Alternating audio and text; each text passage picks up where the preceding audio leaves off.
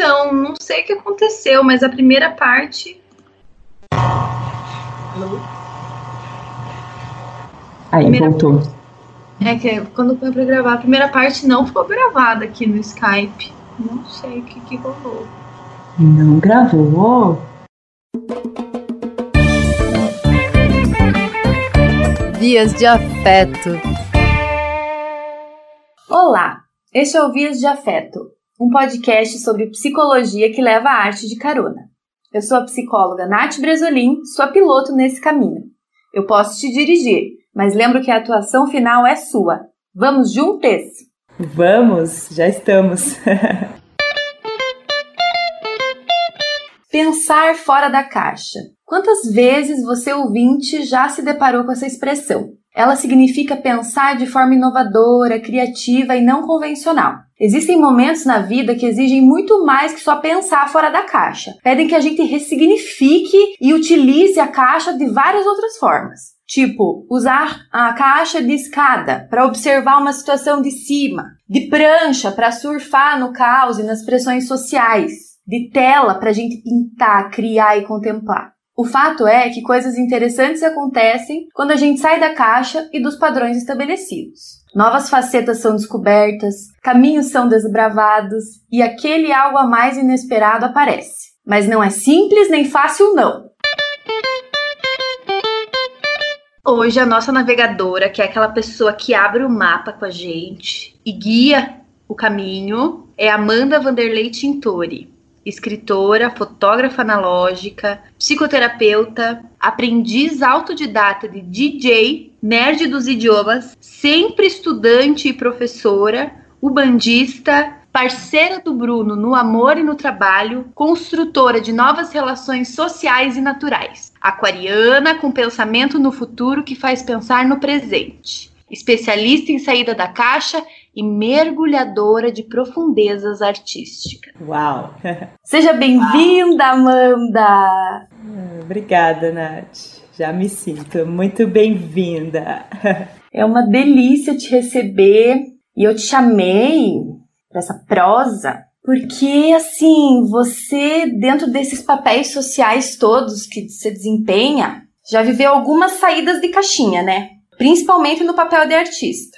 Então eu queria que você me contasse assim, que momento que você se entendeu como artista. Ufa, é. artista é, acho que é até um termo mais recente para mim, que acho que até a gente tem um pouquinho de separar o escritor do artista, né? Não sei, para mim, no, no meu imaginário, na minha noção anterior ali, o escritor era outra coisa. Mas hoje eu vejo o escritor como artista também. A arte que a gente faz com as palavras, o transformar os pensamentos em algo palpável, ou sentimentos também, acho que é até mais difícil. Então acho que eu primeiro comecei me, me vendo como escritora. Também foi uma trajetória, né? Que também acho que só o ato de escrever não basta para a gente se reconhecer como escritor, como escritora. Porque escrever, gostar de escrever, isso sempre teve presente e Acho que começou, em algum momento também, começou com questão de autocuidado até, de entrar em contato comigo mesma, do escrever para mim, do ter um diário, escrever pensamentos. Isso ficou mais presente na minha vida quando eu comecei a fazer terapia também, lá por 2013. Isso veio meio junto. E se reconhecer como escritora, né, curioso como parece que precisa vir um pouco de fora eu precisei me reconhecer assim quando outras pessoas começaram a me olhar assim. Deu compartilhar um pouco, tive uma, um incentivo muito da minha mãe no momento específico de ela era a única pessoa que lia o que eu escrevia, a única que tinha esse acesso nesse período ali da vida, e me começou a incentivar para mandar para publicações, tentar publicar. Ela me mandava link de concurso, de edital, e assim aconteceu. Primeiro marco ali da minha meu início de vida como escritora, que eu enviei alguns três contos para um concurso do Festival Litercultura, que tinha, né, ia ter como resultado fazer uma antologia de escritores, era para contos, crônicas e poesias de autores residentes em Curitiba. E eu tive dois contos selecionados e naquela, naquele momento foi esse divisor de águas de, ai meu Deus, agora é sério, né? Não é só a minha mãe mais que, que vai ler o que eu escrevo, não é mais só ela que vai ver, né, associar o meu nome com o que eu escrevo. A partir daí, eu acho que foi a minha vida, esse auto-reconhecimento começou a fazer parte. Ah, então tá, então eu sou escritora. Eu já sabia que eu queria ser, mas acho que eu não tinha me dado conta que eu já era, já era escritora. Esse movimento de pôr no mundo é algo que é, é muito importante para a arte, seja ela qual for, né? A gente fala bastante disso no teatro também, que a experiência, a experiência do teatro, a experiência de, de apresentar uma, uma, uma peça, vem junto com a plateia, vem junto com essa resposta, né? Que a gente tem de fora mesmo, como você disse.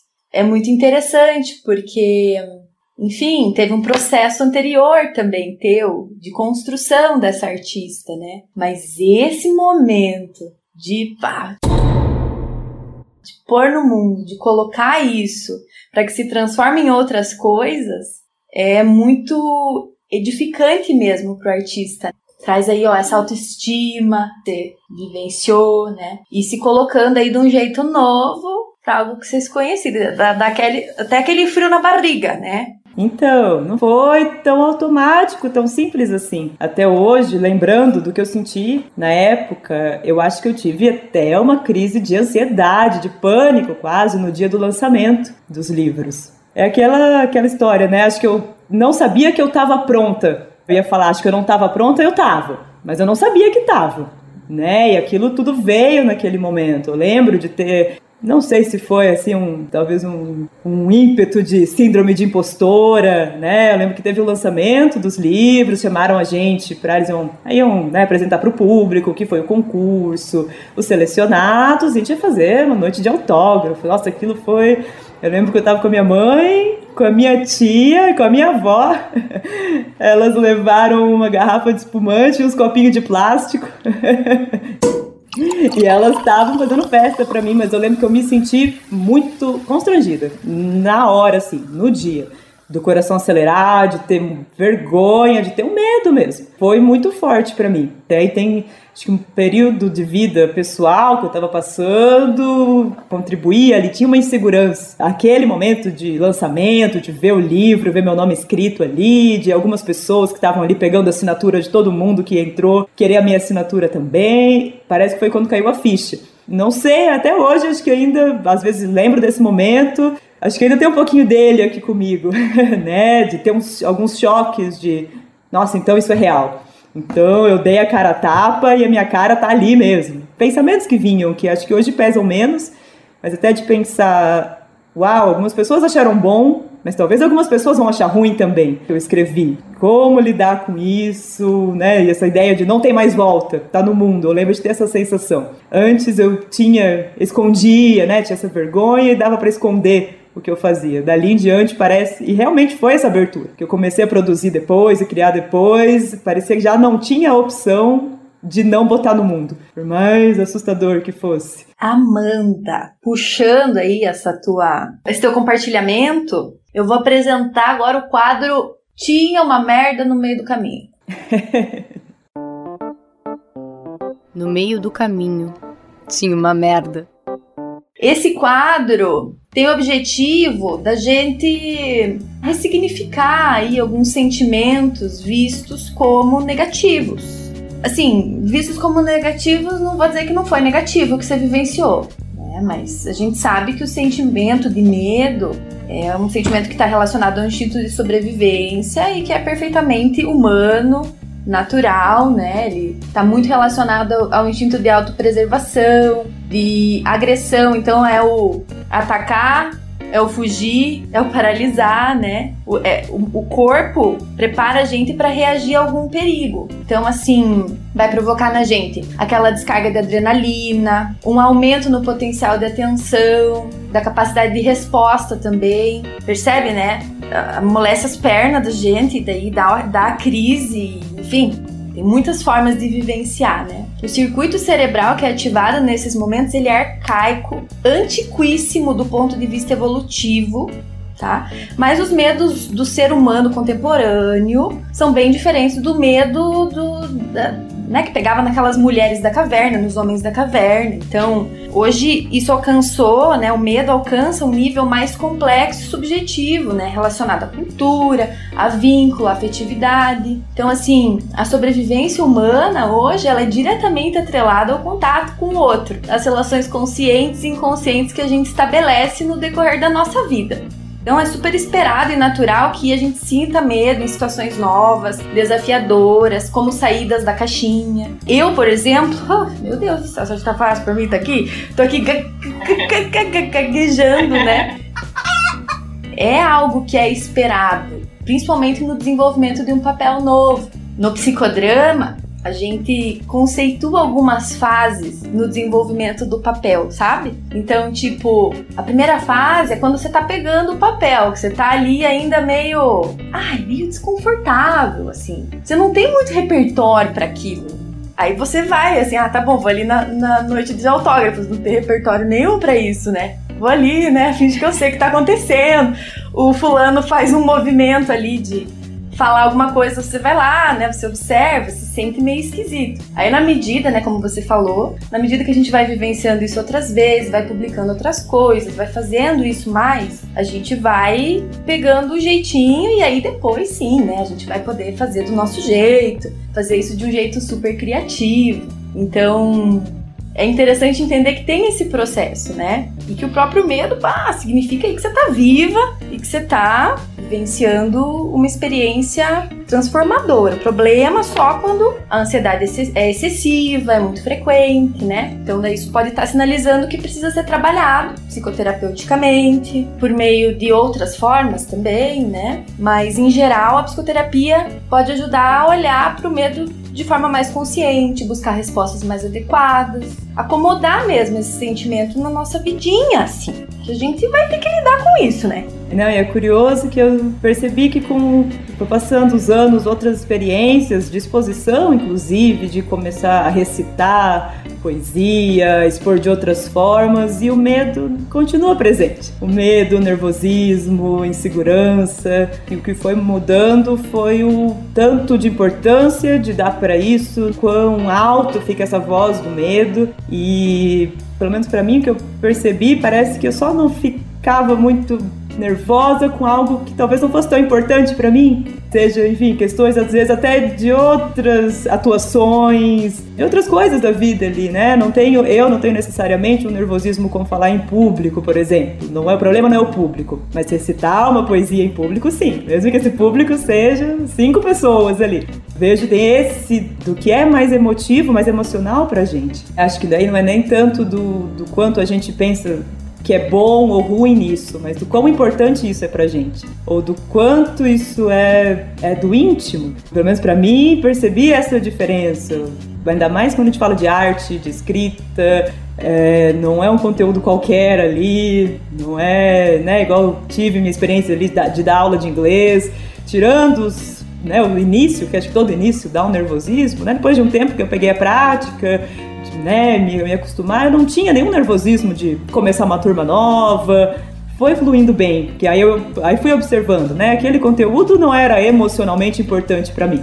Era meu ganha-pão, era uma coisa que eu gostava, e depois que eu dominei ali a técnica, né, eu me familiarizei com o método, sempre era, era muito mais tranquilo. Agora o, a poesia, a escrita, a arte, eu vejo que não, não importa muito quanto tempo passar, Parece que toda vez que isso vai para o mundo é uma vulnerabilidade diferente. Daí acho que o medo tá lá. O que eu vejo também, acho que é importante às vezes ter, às vezes não, né? Acho que sempre que possível ter outras vozes falando do nosso lado, além da voz do medo, né? Então eu vejo para aquele momento o apoio da minha mãe foi muito importante, elas estarem, minha mãe, minha avó, estarem do meu lado ali no lançamento e isso fez um contrapeso muito fundamental com o nervosismo que eu estava sentindo. Né? Se eu estivesse sozinha, provavelmente eu teria levantado e ido embora.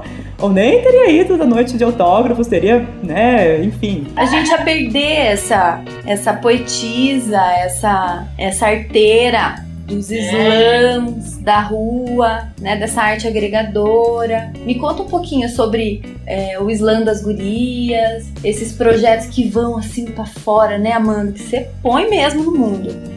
Então, o Slush que foi um dos meus últimos desafios que eu me propus ali de exposição mesmo, né? Acho que um outro momento ali, eu, eu falando agora, eu vejo como eu tive em vários desses momentos chaves um apoio de pessoas que eu confiava ali. Teve em 2015 uma amiga que ela estava organizando um sarau, um evento, na verdade, ela precisava de pessoas para expor e ela decidiu me pilhar para fazer uma zine para expor eu já tinha algumas coisas escritas e ela tava meio que precisando preencher logo ali o, a lista de artistas, né? Mas eu sei que tinha, né? a vontade dela de me mobilizar também. Mas ela botou, você quer, quer expor? Ó, vou botar teu nome no cartaz, ó, um mês você faz alguma coisa aí.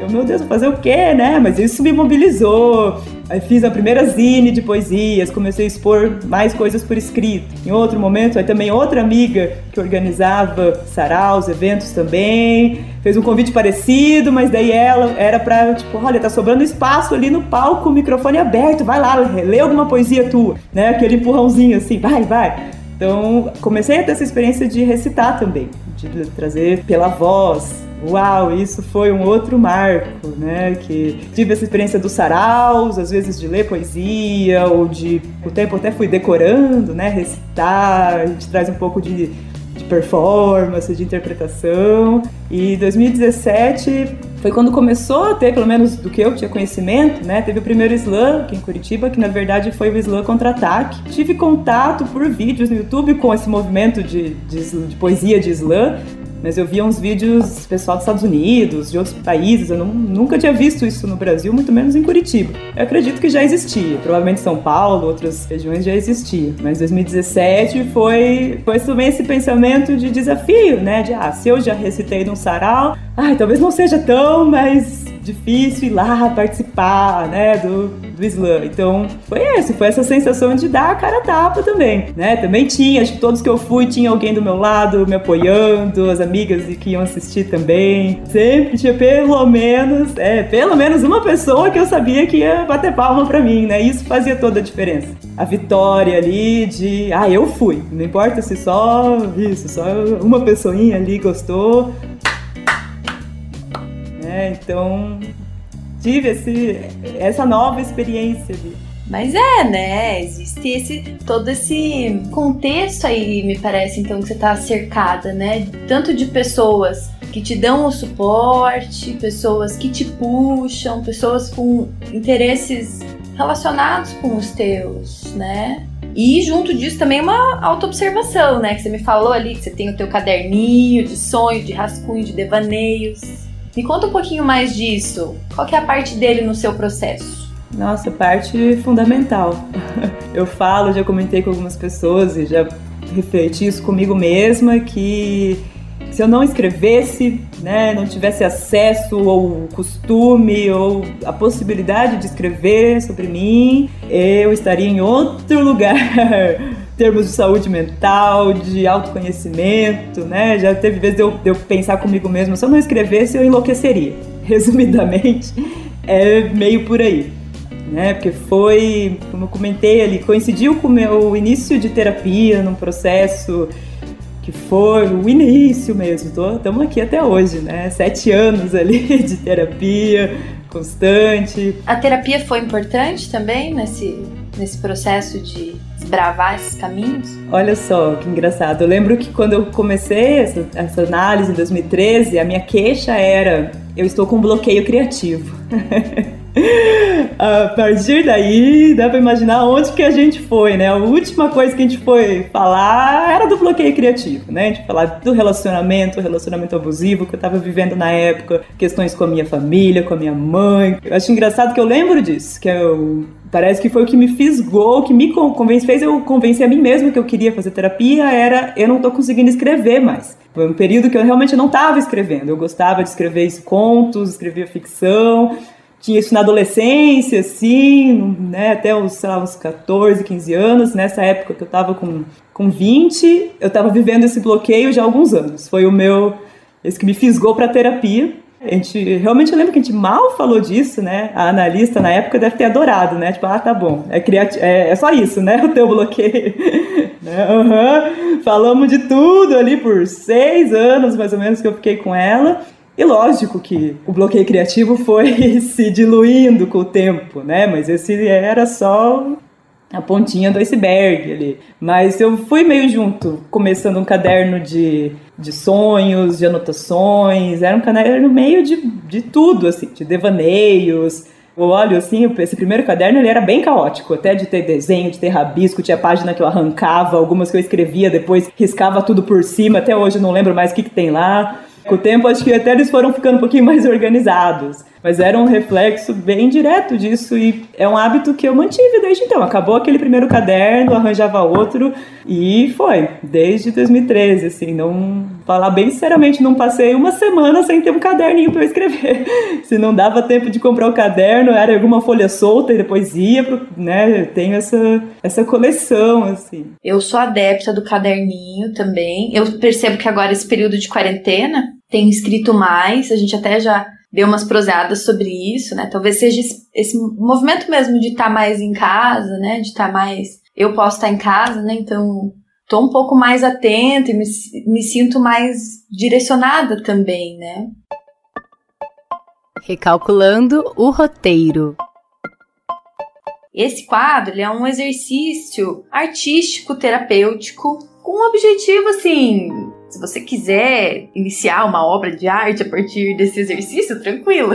Mas o, o, o, nosso objetivo aqui é trazer um novo olhar mesmo sobre situações cotidianas. Deixar a gente um pouco mais atento e criativo para trazer respostas diferentes. Então, a, a nossa proposta hoje aqui é o desenvolvimento do seu caderno de devaneios, de sonhos, um diário, ou uma listinha de ideias, tá? A ideia aqui é olhar em volta, dentro da sua caixinha, concretizar essas percepções, esses sentimentos. Precisa ser aquele diário, né, que vem em forma de texto, que já vem escrito, né, já com tudo. Se a gente fica com isso na cabeça, não escreve nada. Então, interessante é dar lugar para essas vivências, como você falou aí, né, que são espontâneas. Você tem alguma sugestão para quem está começando o seu caderno de devaneios? Então, eu vejo que da minha experiência eu comecei, depois de um tempo, buscar um pouco na teoria ou até numa pra, na prática clínica mesmo, digamos, comprovar algumas teorias minhas, algumas hipóteses minhas, né? Eu tinha já essa percepção de que eu não preciso saber o que eu vou escrever para escrever. Às vezes é assim, eu tenho a sensação de que eu tenho algo para botar para fora eu não sei o que, eu não sei qual palavra começa, eu não sei, né? Mas é, eu, eu vejo e trato isso como cabe a mim dar espaço para isso, que significa abrir o caderno, pegar um papel, uma caneta e deixar minha mão ali em cima. E uma hora sai.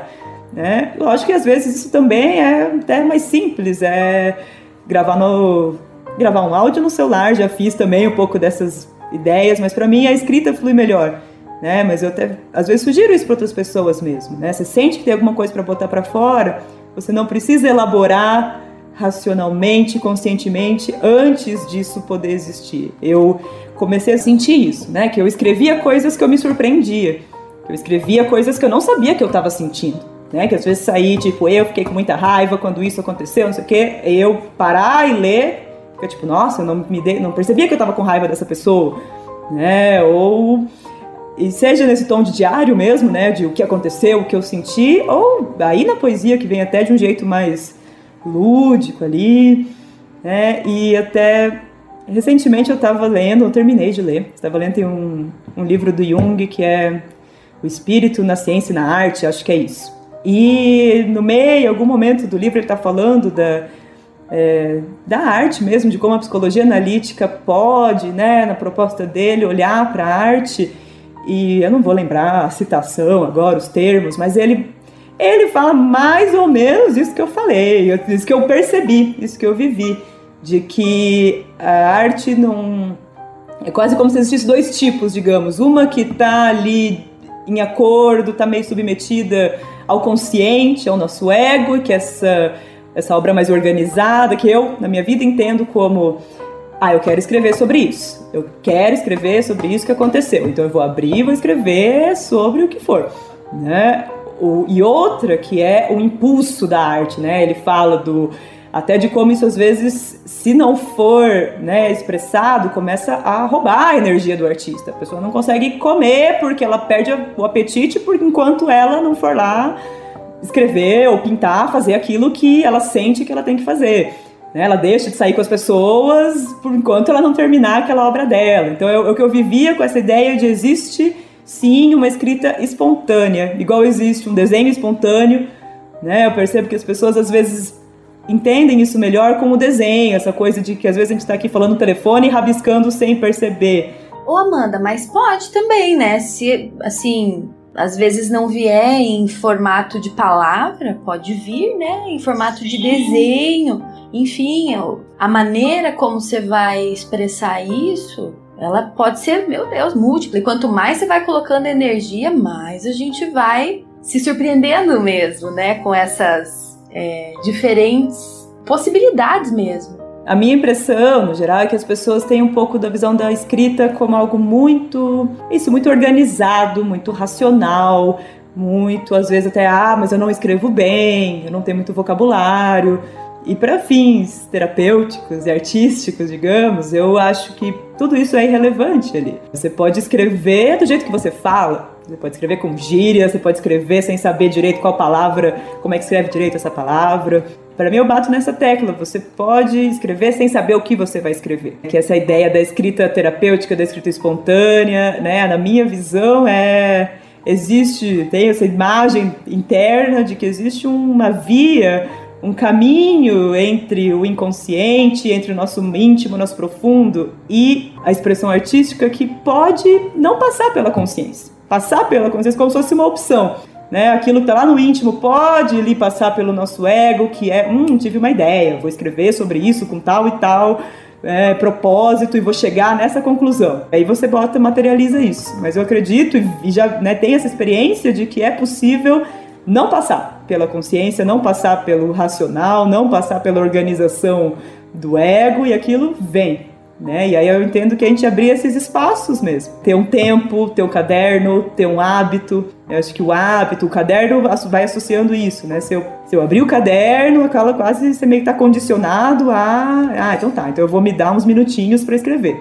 Olha que interessante. Essa. Eu tava esses dias assistindo. Eu sigo, né, alguma, algumas pessoas da literatura, assim, né, autoras que eu gosto. Uma delas é a Angélica de Freitas, que é uma poeta gaúcha. Você deve conhecer, né? Eu gosto também. Um dos meus poemas favoritos, que eu já recitei algumas vezes também, é dela. Então, e a bicha, ela é sensacional, assim, né? E, e no comecinho da quarentena, ela tava fazendo, assim, algumas, algumas lives falando sobre processo criativo. Alguns artistas têm feito isso, né? Por estar em casa e tudo mais. Uma dessas lives que ela trouxe que me chamou bastante atenção. E ela trouxe um exercício inspirado no livro Sílabus da Linda Berry. E a Linda Berry ela é uma cartunista, ela trabalha com escrita criativa, mas ela utiliza bastante também da, do desenho, ela é professora, ela trabalhou bastante tempo com crianças, assim, então ela tem uma forma, uma forma bem criativa, assim, de, de trazer as, experiências, os exercícios dela. E a Angélica falou, né, sobre esse exercício da Linda que envolvia fazer esse diário diferente, que não é o diário convencional, como você falou. É,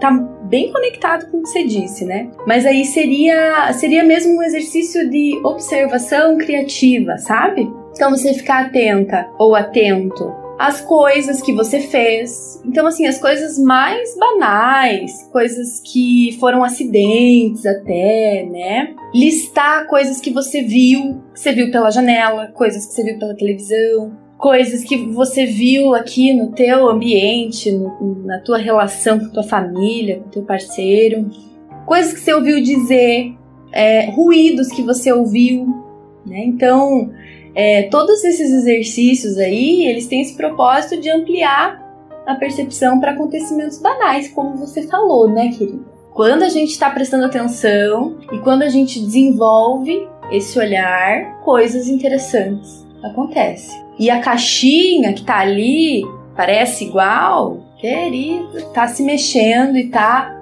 te mostrando outros caminhos. Mas ela falou assim que esse exercício ela adaptou para ela, ela faz de um jeito mais Ah, amiga, mais, é, mais voltado para as palavras mesmo, né? Inclusive, dentro desse exercício envolvia fazer um desenho e tal. E ela disse que criou, assim, alguns versos falando sobre os ruídos da moto durante a quarentena, enfim, né? Coisas que trouxeram ali uma, uma experiência mais interessante mesmo. Então, esse é o nosso recalculando, tá? Se você fizer, marca, marca gente, Buvias, marca Amanda também. E vamos junto abrindo esses olhinhos e ouvidos e coração, né? Das experiências daqui agora. Achei curioso, né? Você trouxe essa, esse exercício bem parecido, né? Da, da Angélica, isso que ela pro, propõe, mas eu escutando, pensei assim, né? Bom, eu sou, eu sou uma pessoa mais introvertida. Então, eu até pensei, nossa, eu não costumo isso de prestar atenção no barulho de fora Parece que a minha, meu olhar é sempre muito lá de dentro. Eu fico prestando atenção no o que passou na minha cabeça assim que eu acordei hoje, por que, que eu fiquei de humor, né, com humor melhor ou pior, o que, que eu senti a hora que eu vi tal notícia. Então, é engraçado, que acho que é o mesmo exercício, mas talvez seja até característica de quem está mais se, se volta um pouquinho mais para fora, né? Busca inspiração fora, nas falas das pessoas, nos, nos ruídos. Para mim isso é novo. Talvez eu tente esse de buscar um pouco por fora, porque para mim sempre foi muito a extenso dos sonhos, né? No meio desses cadernos eu vou anotando sonho também. Sonho é uma pira. Abre a torneirinha do sonho aí para você ver. Uhum, não fecha mais. Vamos fazer a nossa pausinha. Toma uma aguinha. Tá bom, põe a vinheta do intervalo aí.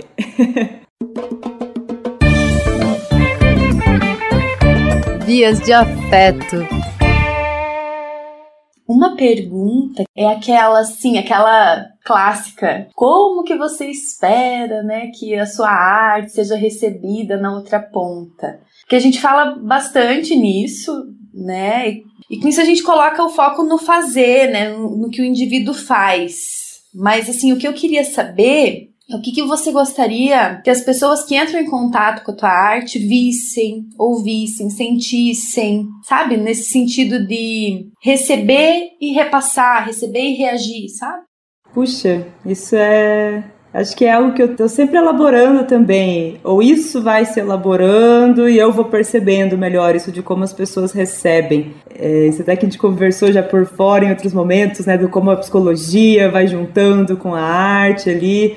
Eu vejo que hoje é mais natural para mim o que eu escrevo, tem traz muito da psicologia, sem ser uma abordagem teórica, sem ser termos técnicos, né, mas vem ou de leituras, estudos meus, ou da prática clínica, ou da minha prática terapêutica como né, paciente, e eu vejo que comecei a, aceitar que isso vai entrar junto com a poesia ali, vai entrar junto com a metáfora, com o lúdico, Acho que talvez em alguns períodos antes da vida existia essa, esse receio em deixar essas coisas se misturarem, né? Como se uh, traz, misturar isso fosse tornar, digamos, a arte muito séria ou a psicologia menos, menos séria, menos respeitável, menos científica, sei lá, né? Mas eu acho que no que eu coloco para fora, no que eu escrevo, é um encontro dessas duas fontes, digamos. Então, mas quando eu comecei a expor o que eu escrevia, recitando, não tinha expectativa ali do que, que as pessoas vão sentir, né? Acho que a minha expectativa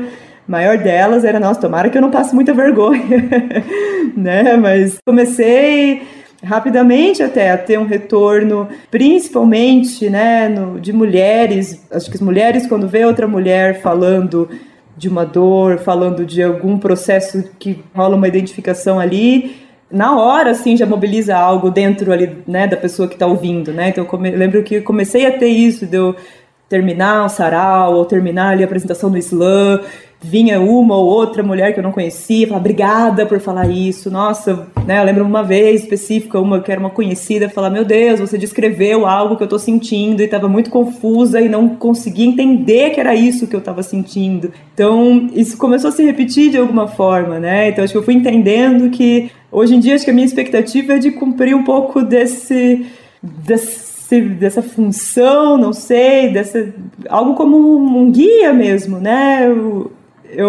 Aí poetizando um pouco sobre outras coisas, mas eu me vejo como uma tradutora. Trabalhei com isso ali de outras de formas técnicas mesmo, mas eu me vejo como uma tradutora, porque acho que eu tive que aprender a fazer isso, escrever e às vezes quando a escrita não bastou, recorri, não é tão comum, mas recorri já ao desenho, a outras expressões. Eu comecei a entender que isso era esse trabalho de traduzir um idioma que eu não conheço, interpretar um sonho para mim, é, é, eu faço essa analogia, é um trabalho de tradutor, de pegar essa língua que às vezes nem sabia que existe, não sei que idioma é esse, vou tentar decifrar, vou colocar em palavras um, um sentimento, uma emoção, uma lembrança, um trauma, um insight, uma epifania espiritual, que seja. Então eu, eu me vejo com essa expectativa mesmo, né? E é, né, a, a função da arte acaba sendo a de tradução mesmo e de, enfim, é algo muito muito complexo, simbólico, subjetivo, mas tem dimensões que só que só a arte mesmo que alcança. É, é esse é esse espaço, esse, esse lugar de experiência, de identificação, né, de interpretação. É, lindo, lindo, adorei. Obrigada, nossa, achei belíssimo. E é louco como hoje em dia eu não não faz muito sentido para mim mais o não compartilhar. Eu entendo que a arte chegar em outra pessoa faz parte do processo criativo, inclusive, não é nem algo que vem depois. Acho que tem coisas que eu ainda guardo para mim. Aí acho que aí talvez tem essas categorias, né? Tem coisas que são muito minhas ali, vão ficar. É importante vai. a gente ter também, ó, o teu caderninho ali, né? Você vai ver que também nem tudo vai Cara, é impossível. A gente tem que ter, né, a nossa nosso individual. Mas é que, né, a identidade do artista não se forma sozinho dentro da nossa cabeça. Pelo menos para mim, acho que para muitas pessoas que eu conheço, convivo, já conversei, a gente serve de espelho e a gente se espelha ali em quem está recebendo também. Às vezes eu escrevia coisas, tem alguém falando, nossa, parece que tá falando de mim. Eu sei que eu estou servindo de espelho ali, porque talvez a minha experiência nem foi tão parecida com a daquela pessoa. Mas aquilo que eu traduzi serviu para ela também, eu, né, eu acabei servindo de um espelho para ela entender melhor, interpretar melhor as experiências dela. E aí eu acho que o, o público, né, quem recebe, o leitor, consumidor, que seja, né, quem está ali do outro lado, serve de espelho também, né? Então quando eu vejo que muitas das pessoas que me dão retorno são mulheres, são experiências parecidas ou pessoas que têm essa coisa de até de uma dificuldade de acessar os próprios sentimentos, encontra na arte isso, né? Que eu escuto muito isso. Nossa, me ajudou a entender um sentimento que eu não sabia que tinha, me ajudou a trazer um outro olhar para um incômodo, para alguma percepção. Esse retorno começou a me ajudar a definir, né, melhor isso, isso que você pergunta, né? Como eu espero ser recebida. Acho que eu já fui sendo recebida e fui, digamos, aceitando, gostando desse lugar. Tipo, ah, então tá, é assim que vocês me recebem, é isso que eu vou oferecendo. A Adriana Calcanhoto, que é uma artista que eu, assim, eu sou. Eu adoro elas. E durante a quarentena ela também, né, tem feito alguns movimentos de acesso criativos. Então ela faz fez um, uma série falando sobre os processos criativos dela, né? E ela tava falando de uma das, de uma das composições dela, que é aquela Estou em milhares de cacos, eu estou meio. Mas ela falou que depois que ela lançou a música, por uma questão de dicção, eh, na época, assim, que ela não se atentou, as pessoas começaram a entender milhares de carros. E ela falou: Nossa, eu achei isso sensacional, porque não deixava de ser verdade, né? Então, ela tava mesmo milhares de carros ouvindo a música dela, ouvindo o som dela. Então, é, e aí ela faz no show, ela faz essa essa brincadeirinha assim, ela canta cacos, carros, e isso é interessantíssimo, né? Quando o artista está disponível a também se deixar tocar por isso, que vem da plateia, do leitor. Lindo, lindo. Script stop. Falando em caxigas, a gente vai parar para colocar no foco a própria caixa. Quando a resposta criativa é justamente entrar na caixa. Então, olha só que curioso. Em 2017, a cantora Adele estava em turnê na Austrália. Os shows dela foram estruturados em formato de arena, em que ela ficava no meio e o público ao redor. Então, assim, não tinha túnel, não tinha helicóptero, paraquedas pra pra ela aparecer ali, né? Brotar no meio do palco. Hello. Então, é, a equipe chegou na solução de transportar a Adele dentro de uma caixa dos equipamentos. Imagina, a bicha não é claustrofóbica. Eu já ia estar tá surtada, não ia conseguir chegar. e olha só, essa outra aqui também é bem interessante. Um designer que estava cansado de mandar currículo e não receber nenhum sinto muito da RH, resolveu a questão mandando uma pizza pro pessoal da RH das empresas em que ele procurava emprego. O currículo vinha impresso na caixa de pizza. E você aí achando muito inovador usar LinkedIn. então, né, gente, olha só, tem meios e caminhos da gente usar aquele aquilo que é cotidiano de formas novas, diferentes, quando a gente está atento, né? O que, que você achou da, das caixinhas, Mande? O da pizza eu achei genial. Genial, né? Uma mistura de deixa eu já puxar saco antecipadamente, com uma manipulaçãozinha ali. Sim, né? Tinha que ser da área, da área criativa, assim, né? Já, já entrou, já pegou ali no ponto. Poxa vida, se eu fosse recrutadora, meu Deus, eu ia ser facilmente manipulada. É engraçado como isso não sei se funcionou, né, imediatamente, mas diz muito sobre a pessoa, né? Se o RH que recebeu ali parou para interpretar, digamos, para além da, da ousadia da pessoa, falou, bom, é uma pessoa criativa, é isso, ousada, divertida. Depois eu fui dar mais uma pesquisada e eu vi algumas coisas parecidas. Uma estagiária daqui do Brasil, essa. Esse menino, ele tava nos Estados Unidos, eu acho. A menina fez, uh, imprimiu o currículo e colocou numa garrafa de refrigerante. Fez, tipo, todo o design e tal. Ficou super bonitinho, ficou super gracinha. Capitalismo selvagem aí, aí a gente tem que as pessoas têm que buscar mesmo essas formas de se destacar. E às vezes isso é abraçado, né? Não duvido, sabe? Daqui a um tempo gente vê dicas de como fazer um currículo totalmente inovador. Coloque o currículo no rótulo do. Porque tem coisas que, que as pessoas lançam, são absurdas ali na época, dois anos depois é tendência, né? Então acho que tem esse, esse risco positivo também, digamos, né? Você nunca sabe, às vezes você vai estar, tá, você saindo da caixinha, você vai estar tá abrindo caminho para muitos outros ali. É, e vamos combinar, né, que as próprias blogueiras aí, né, tem uma tendência também a toda a proposta é bem fora da caixa, mas também tem uma dose de, de marqueteragem aí que é esquisita. Tem gente que realmente né, não vive a realidade e tá ali, né? Tá, sai da caixa, se influencia, colabora nas vendas, mas é a que preço? É muito complexo isso, né, Mandy? É, às vezes a gente sai de uma caixinha para entrar em outra, né?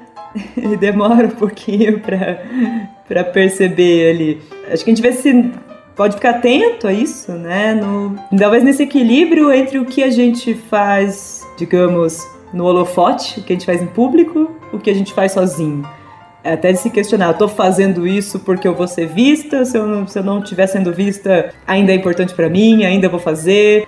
Acho que essa coisa até do, do persona, do artista mesmo, né? A gente às vezes pode se encantar, achar que é muito legal ter um Instagram disso ou daquilo. Acho que um sinal para nós mesmos do quanto a gente tá se encaixotando, né? Se colocando em outra caixinha, vestindo um outro rótulo ali, né? Achando que tá se libertando é observar o que a gente faz sozinho, né? Isso continua sendo importante para você, sabe? Quando ninguém tá vendo. Você continua escrevendo, fazendo arte, sabe? Isso consegue existir estando independente da tua persona, da tua imagem profissional, artística, da tua página, sabe? Se o Instagram acabasse amanhã, você ia continuar fazendo isso que você faz e posta. Pra gente se perceber mesmo, né? Nem pra ah, um apontar o dedo pro outro. Acho que é importante fazer esses check-ups de, de autenticidade, né? Eu vejo um pouco disso, da gente se questionar com certeza, assim, nossa, quando a gente estava no, no processo, assim, até de pensar no Vias, assim,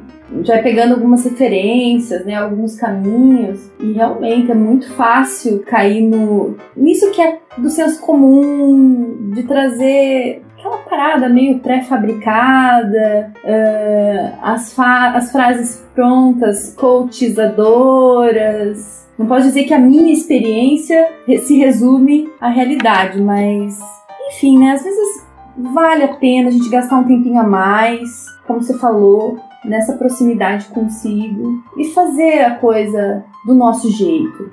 Ainda com medo, ainda se borrando nas calças. Produção! Mas a gente precisa, né? Que é isso, tem situações que pedem. Vamos fazendo. Rotatória de aplausos. Nesse quadro, eu falo sobre os meus livros, as séries, músicas queridinhas do momento.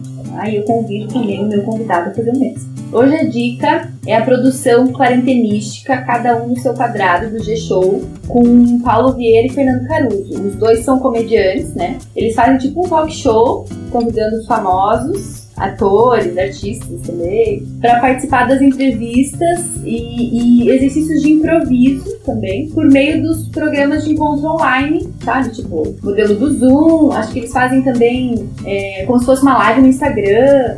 E aí existem essas trocas, eles mostram coisas um da casa do outro, enfim, rende gostosas risadas, tá? Outra produção interessante, que é um pouco mais cult, ela foi produzida recentemente também, no período da quarentena, é o filme ensaio Éramos em Bando, do grupo Galpão de Teatro, que registrou o processo criativo migratório dos palcos dos quadradinhos do Instagram. Instagram, do Zoom, etc. Então, no canal deles está disponível o média-metragem. E lá também, com a dificuldade da gente não poder mais ir ao teatro, eles disponibilizaram algumas das peças de teatro mais icônicas deles, né? Tem algumas que são teatro de rua, tem outros que são teatro contemporâneo.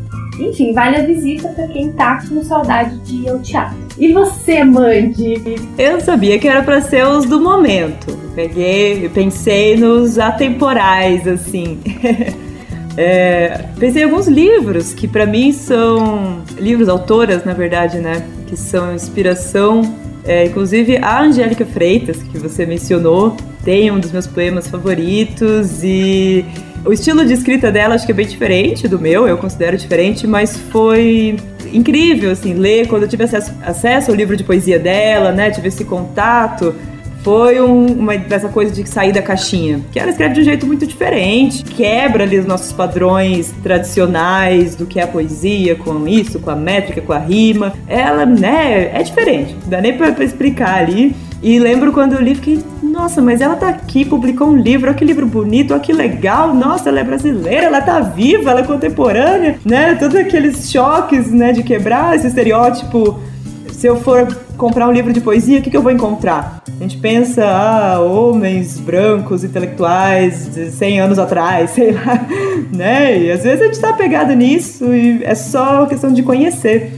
Né? Então esse livro dela, o, um útero do tamanho de um punho, ele foi inspiração nesse sentido, né? Não acho que virou referência ou inspiração para mim no estilo de escrita, acho que a gente vai por estilos diferentes, mas nessa ideia de a poesia, sabe, pode ser outra coisa, não precisa ser aquela coisa engessada, encaixotada. Então eu lembro que foi conhecer ela, ter acesso ao trabalho dela, parece que me deu um tapinha nas costas assim, de tipo, viu? Vai, dá certo sim. Não precisa ser igual você cresceu acreditando que era o único jeito de ser, de ser escritora, o único jeito de, de, ser poeta. Então esse livro sempre é uma referência para mim ali pelo que ele significou. Aí outra autora, que dela é uma autora de ficção científica, que eu sou apaixonada, assim, que eu acho que eu falo facilmente minha autora favorita de ficção.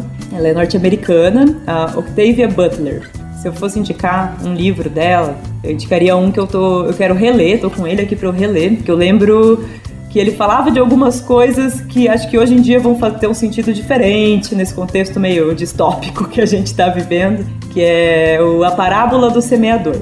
É, eu lembro que eu li ele e eu realmente me diverti, mas eu acho que não absorvi tanto, né? Aí tanto que hoje em dia às vezes eu lembro do livro e falo, meu, ela falava de umas coisas assim, de uma sociedade diferente. Mas ela também me inspirou por ser uma mulher, uma escritora fora da caixa ali, né? Então, uma mulher negra, feminista, que trazia ali nos anos 80 temas que ninguém estava trazendo na ficção, na ficção científica ainda, né? E de um talento incrível, assim, para escrever, de uma. Eu fico admirada, assim, com a a criatividade, a inventividade dela. Né? Eu vejo tem alguns estudiosos colocam ela como precursora do, dos movimentos afrofuturista, né, ali na literatura.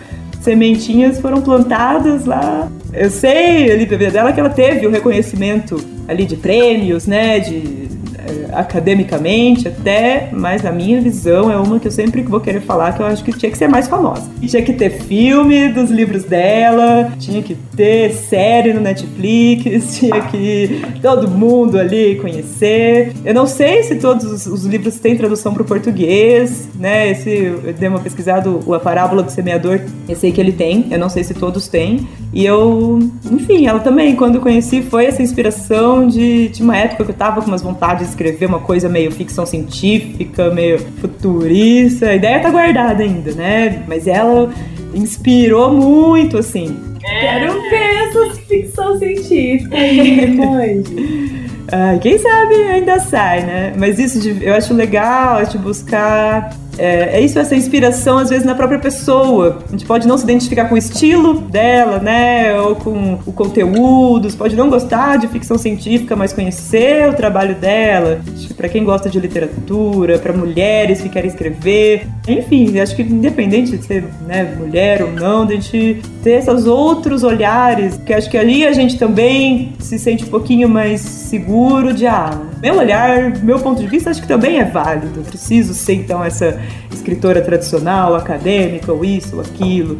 Ou eu posso falar de ficção científica tendo uma mulher protagonista, uma mulher negra protagonista, tendo né, base em experiências minhas. Eu posso colocar as minhas vivências é, pessoais, as minhas vivências até, sabe, de opressão, de, de relação social isso pode estar, tá, não precisa estar tá só no ensaio acadêmico, né? Eu, eu, vejo muita profundidade nisso que ela traz. Ela fala de racismo sem estar tá escrevendo um livro sobre racismo. Ela retrata isso ali, né? Ela fala de relações de gênero, de, de, de opressão, de machismo, sem esse ser um, um artigo sobre isso, né? Traz naturalmente. Para mim é inspiração nesse sentido também. Olha onde vai a semente, é, as pessoas que alcança, as diferentes mesmo maneiras de tocar o outro, seja com o seu trabalho, seja com a sua arte, misturando essas facetas, vivenciando papéis diferentes, né, Amanda? Você é especialista nisso também. Eterna aprendiz, né? é, o quanto isso traz de interessância. Ai, que essas multiplicidades todas, contatos com o diferente, com o novo. Nossa maravilhosas as suas indicações. Fica aí para os nossos ouvintes queridos. Então, vale a pena, vale a pena. Amanda, muito obrigada pela presença. Acabou já? Acabou, a gente pode continuar. Senão, coitada, a Amanda, a outra Amanda vai sofrer depois para editar. A gente já estourou, entendeu? E é isso. Se quiser fazer o episódio 2, me chama. ah, mas com certeza, com certeza. Vai ter muita pira ainda. Muito, muito pano pra, pra essa manga do Vias de Afeto. Então quero te agradecer pela disponibilidade, pela presença, por tudo isso que você ofereceu pra gente aqui hoje. Muito bom, muito bom.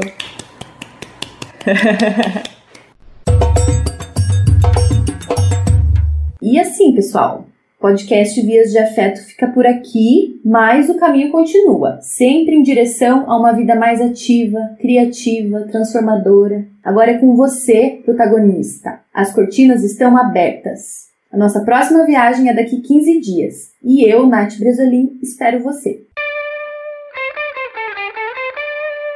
Este podcast tem a apresentação e concepção de Natália Bresolim. Criação e produção: Amanda Iargas. A concepção musical das vinhetas é de Leonardo Lima. Alô? Saiu o som aqui, cadê o som? Okay, Aí, voltei. Voltou. Vamos, voltou, voltou. vamos fazer junto a nossa, o início da gravação? Vamos. Quando você falar aí. Um, dois, três e já!